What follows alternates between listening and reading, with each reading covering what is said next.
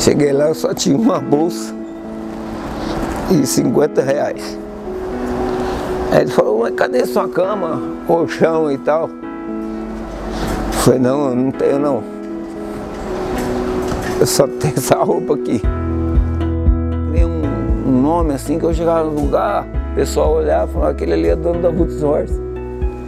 Tá vendo? Oh, bom. Eu não tinha dinheiro nem para almoçar, tinha vez.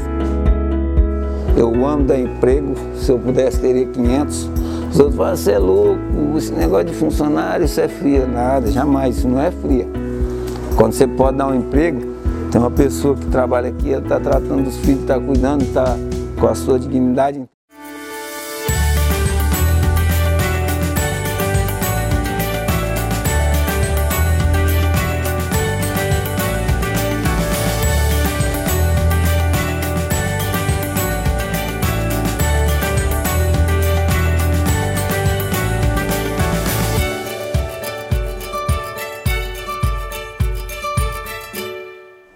Quando eu comecei essa empresa, eu vim de morar em Presidente Prudente, eu era cabeleireiro antes.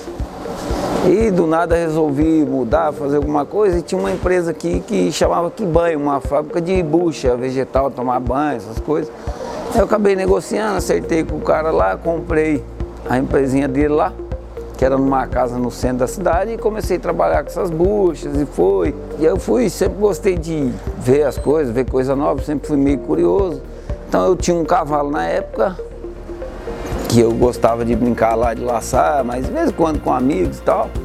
E comprei um dia uma dessas das peças que é o carro-chefe nosso, que foi a que eu iniciei, o primeiro produto que a gente fez, um cloche de uma empresa. Comprei no primeiro dia, o cavalo deu uma pisada, aí ele rasgou exatamente no meio. Eu olhei, pô, paguei 90 reais aqui rasgou no primeiro uso, ah, eu tenho as máquinas lá que costura bucha e tal. Vou fazer, peguei um pedaço de lona de caminhão, um pedaço de EVA e enfim, daí fiz um lá do meu jeito lá e fui ajeitando, coloquei, comecei a usar e, e aguentava legal, porque era lona, um negócio bem resistente, não era bonito, mas funcionava. Daí acabei Aí chegou, faz um desse, faz um desse, faz um desse. Eu já tinha feito uns 10 lá para os amigos lá e todo mundo usando, né? Aí veio na minha cabeça, eu falei, eu vou fazer isso aqui para vender. Aí comprei um pouquinho de material, fiz 50 pares e fui num, num evento lá em Avaré que tinha do Porto Futuro, era, era o Porto Futuro. Então aí cheguei com isso no porta-mala do carro, peguei carona com um amigo meu que eu não tinha carro para ir. E um amigo meu colocou no carro dele, a gente pôs no porta-mala e chegamos lá, fomos no meio dos trailers lá, tinha um molequinho com a gente. E meio assim, eu conhecia um treinador de tambor, o Eduardo Pereira, que eu tinha passado uma fase na fazenda onde ele trabalhava é, no Aras. Então eu, meu pai arrendava terra lá, a gente plantava tomate, melancia, enfim. Isso depois de muitos anos encontrei ele lá e ele me ajudou, mostrou para um, para outro, ó oh, que legal, tal, gostou também do produto. Foi mostrando, naquele dia a gente vendeu tudo. Fiquei feliz demais. Peguei as coisas, é, tem até uma patrocinada nossa hoje, a Fatiana Ferreira, que ela foi campeã na época Aí eu dei um para ela, ela saiu até com as fotos lá no pódio da BQM, que para mim já foi o máximo, né? E aquela Polizela, que sempre foram elas as referências, aquela de muitos anos, muito gente boa também, atendeu legal. Tanto é que ela ficou no time de patrocinado até agora, e uma hora ela vem de novo, porque ela está morando nos Estados Unidos, aí, enfim, acabou dando distância. Mas me ajudaram demais. Então só encontrei pessoas boas, a maioria, e a gente fez um produto bom e aí foi crescendo. Depois apareceu os meninos, Rodrigo, Rafael, o Chifrinho, o Lincoln, que usavam já os produtos da minha marca, queriam montar algo que seria a Tomahawk, que é a fábrica de corda. Aí como eles usavam meus produtos, ó oh, Matheus, a gente usa o produto de vocês, vocês fazem as coisas bem feitinho, tem um capricho e tal. E eu queria a gente tinha vontade de montar uma fábrica de corda. Enfim, aí veio o Rubens da Texas Center, também de Goiânia, conversando e tal, você topa e tal. Falei, eu topo, vamos. E eu tava bem ruim de situação, porque tudo que eu tirava da bucha, que era pouco, eu tinha que pôr nesse investimento para fazer as coisas do cavalo. E isso era caro e eu não tinha caixa. E foi naquela luta e foi. Eu criei um, um nome assim que eu chegava no lugar, o pessoal olhava e falava, aquele ali é dono da Boots Horse. Tá vendo? Oh, bom. Eu não tinha dinheiro nem para almoçar, tinha vez. A gente mexia muito, meu pai plantava roça, essas coisas tomate, melancia, que é a gente mexia. Aí depois mudei para Martinópolis, fiquei lá até os, os 18 anos. Aí nisso aconteceu muita coisa aí, meu pai quebrou na roça, enfim, aí como eu trabalhava com ele quanto os irmãos, cada um foi procurar um rumo. Daí eu entrei numa usina de cana-açúcar lá, trabalhei uma safra Daí fiquei uma safra lá na, na usina Altalegre, que é lá no, perto de Martinópolis, lá no, em Eneida. E daí trabalhei uma safra lá e tal, puxa, ó, preciso ir embora. Aí deu vontade de ir embora para São Paulo. Falei, ah, eu vou embora. Daí foi onde eu entrei num, numa rede de supermercado lá que chama Bergamini, através de alguns amigos que trabalhavam lá. Peguei carona num caminhão de melancia com 50 reais no bolso, pra você ter ideia. Peguei a carona e fui. Chegou lá na frente do mercado, aí um vai, outro vem. Aí me apresentaram o seu Domingos, o professor que é o dono. Aí fui, conversei. E esse pessoal aí, das antigas, é lá de Martinópolis, criado no, na Vila Martins, que é próximo ao Tecendá. Então foram amigos de bola do meu pai na infância. Depois eles foram embora para São Paulo, acho que em 70, 69, 72, e ficaram para lá e Nesse tempo eu cheguei lá, me apresentaram para o seu Domingos. Falou assim, ah, você é filho de Vilas e tal. Ah, é. Aí já arrumou um serviço lá para mim. Daí nisso eu comecei a trabalhar tal. Tinha que arrumar onde morar. Aí a menina do RH lá, Danila, lembro bem até hoje,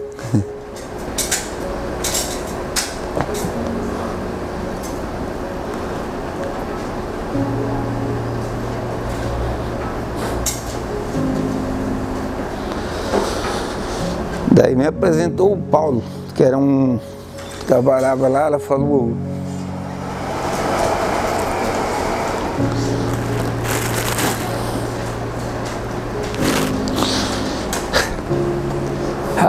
É difícil, né? Recordar, né? É difícil.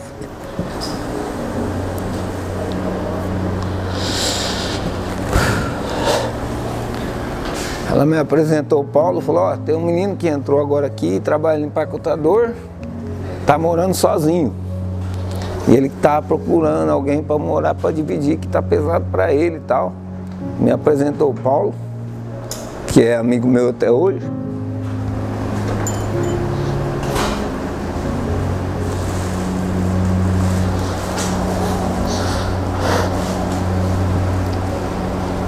Aí eu fui lá para casa dele, né?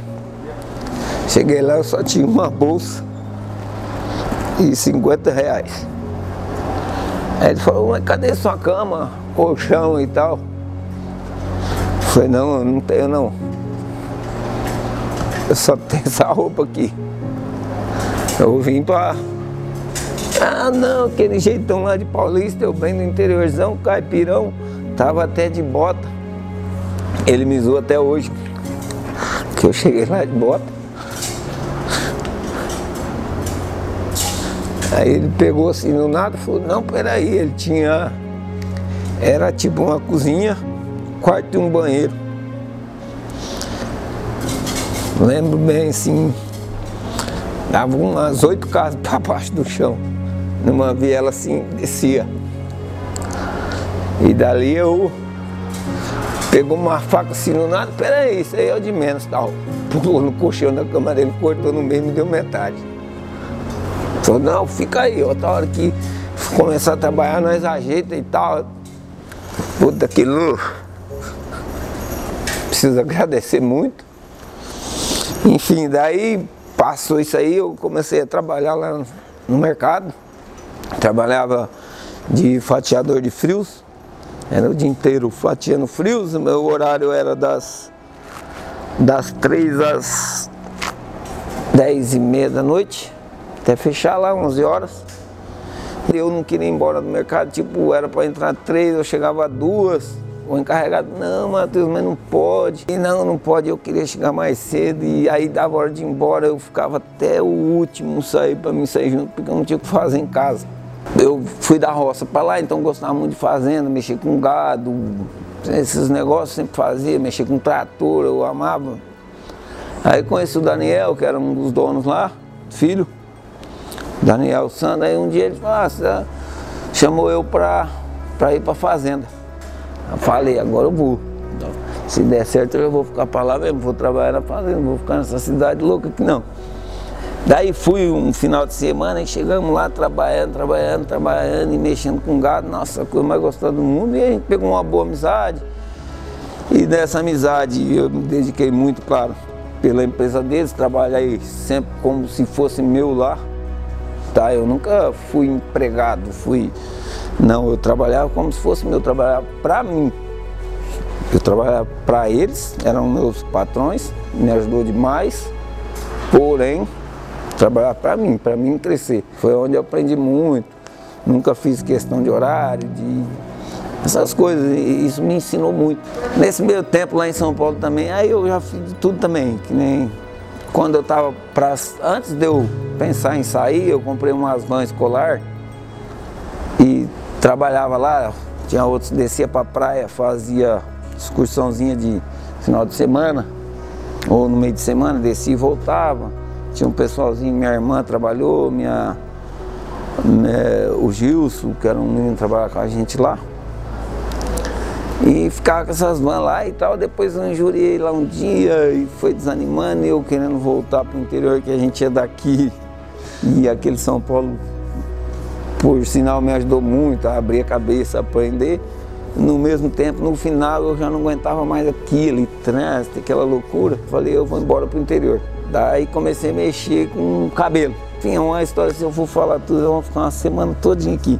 Matheus, a gente vê que você nunca teve medo não. Isso, isso admira, eu acho. É, eu não tenho. Poucas pessoas são como você, né? De enfiar a cara no mundo aí é, e apostar mesmo. É, assim, isso aí é uma coisa assim, a pessoa tem que acreditar em si mesmo, fazer as coisas certas, ter humildade e ir para frente, e ver o que, que onde você quer chegar, o que, que você quer fazer. Aonde você vai chegar, você não sabe, mas você quer ir para um caminho certo, então em algum lugar você vai. A respeito do empreender também, a gente tem muito assim, a gente trabalhava na roça, plantava tomate, melancia, feijão, algodão, milho, enfim, várias coisas. E sempre assim, então eram lavouras pequenas, quatro, cinco alqueires diários, dez no máximo. Então vinha fazendo lá o plantio de acordo com, com a área, sobrava os cantinhos de terra ali, aqueles bicos onde o trator ficava ruim de manobra e tal. Daí eu comecei a pedir para ele, pai, aquele canto, vamos plantar. Ah, mas ali não dá, é ruim e tal, ah, posso plantar? Ele falou, planta. Então aí ele me deixava plantar, eu tinha vontade, então eu comecei a fazer aqueles cantinhos ali, às vezes uma horta. É, então como a gente mexia com outras coisas, até uma vez eu me lembro que eu plantei até cebola, coisa que não existia na região, ninguém plantava. Ô pai, eu vou plantar. Ah, mas isso aí não dá aqui. Eu falei, ah, mas eu vou plantar, tinha irrigação, precisa de muita água, não sei. Plantei um cantinho, colhemos um monte de cebola lá. Ué, mas deu tal. Aí fui mandando coisas diferentes, aí isso eu acho que eu tinha uns 10, 11 anos, mais ou menos. E daí para frente eu fui vendo, então toda a roça que fazia nova, eu deixava um cantinho para mim, eu ia plantando até um dia, me lembro bem, é, Aí eu queria plantar um pedacinho maior que sobrou lá, ele me deu. Aí eu plantei, era uma roça de melancia dele. Eu plantei um pedaço de quiabo, giló, acho que machixe. Plantamos lá, ah, onde você vai vender isso? Aí eu tinha um amigo meu de infância lá, o Adalberto Catalão. E ele falou, não, Matheus, se plantar a hora que colher, pimentão também tinha.